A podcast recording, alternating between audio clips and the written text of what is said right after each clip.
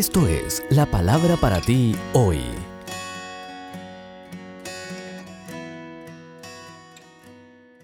Y la palabra para ti hoy es un enfoque personal saludable, quinta y última de esta serie, escrita por Bob Gass.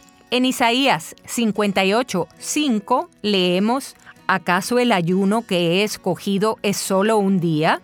La victoria sobre el pecado viene de enfocarse en Cristo, no de mortificarte y culparte.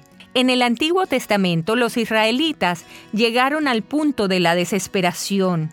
Habían ayunado y afligido sus almas. Sin embargo, Dios ignoró sus esfuerzos. Ellos estaban buscando restauración espiritual a su manera y Dios los rechazó diciendo, ¿acaso el ayuno que he escogido es solo para que el hombre se mortifique y solo para que incline la cabeza como un junco, haga duelo y se cubra de ceniza? ¿A eso llaman ustedes el día aceptable del Señor? Claramente a Dios no le complace la miseria que acompaña al enfoque personal. Él tiene una forma más eficaz de liberarnos.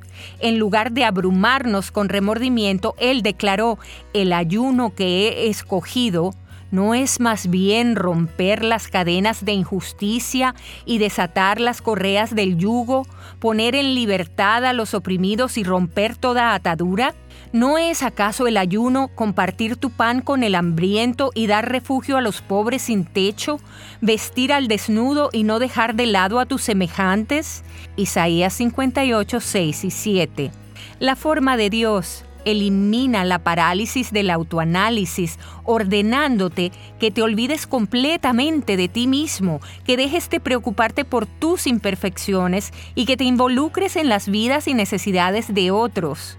El plan divino de cuatro puntos para dominar tu carne sería 1. Reconoce su gracia y mírate como justo en Cristo. 2. Fija tus ojos en Jesús. 3. Evita el enfoque personal obsesivo. Y 4. Sirve a Dios sirviendo a otros, porque cuando haces todo esto, tu luz brillará en las tinieblas. El Señor te guiará siempre y te fortalecerá. Así que adquiere pues un enfoque personal saludable.